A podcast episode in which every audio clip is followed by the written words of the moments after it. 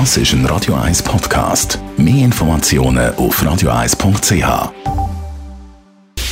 Radio 1 Anti-Aging Lifestyle Academy. Präsentiert von Preta Botte, Ihre Experte für Beauty und Anti-Aging Medizin in Horge, Talwil und Zürich-Rennweg.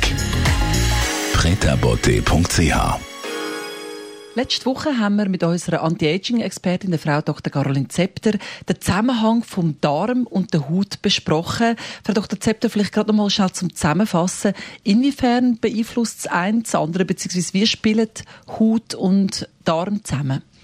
Sind ja unsere großen Barrieren. Die eine schützt uns vor der Außenwelt, die andere schützt uns vor allem, was in den Darm reinkommen soll.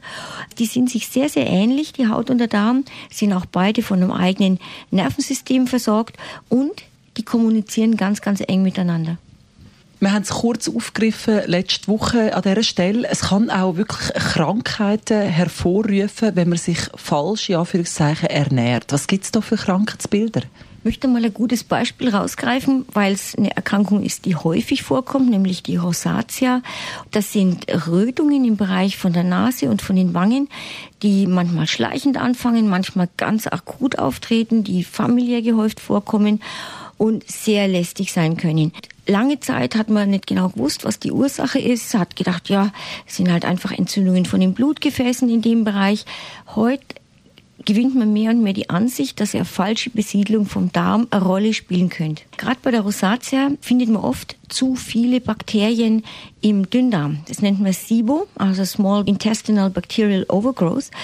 Und wenn man dieses SIBO behandelt, dann verschwindet oft auch das. Ich bin ja nicht ein riesiger Fan von Antibiotikatherapie, vor allem weil es halt immer normalerweise den Darm schädigt. Jetzt das SIBO ist eine Ausnahme und man kann diesem zu viel an Bakterien im äh, Dünndarm mit ganz, ganz, ganz kleinen Mengen von einem bestimmten Antibiotikum Herr werden.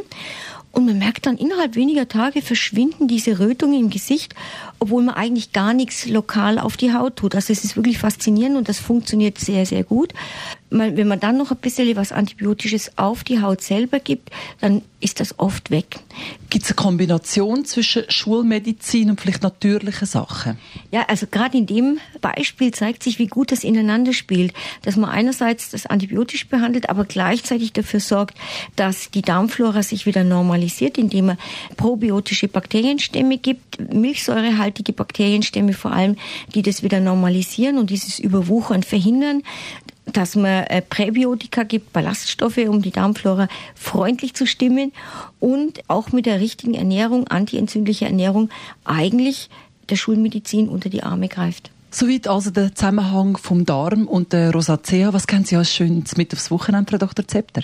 Ja, mal wieder was Gutes ähm, auch zum Genießen. Unseren Smoothie der Woche, der diese Woche ganz herbstlich mit Pflaumen, Bananen und Zimt ist.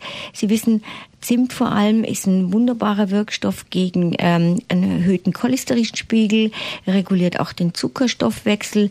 Also regelmäßig Dinge mit Zimt würzen. Erstens schmeckt es fein, zweitens ist es sehr, sehr, sehr gesund. Radio Eyes Anti-Aging Lifestyle Academy.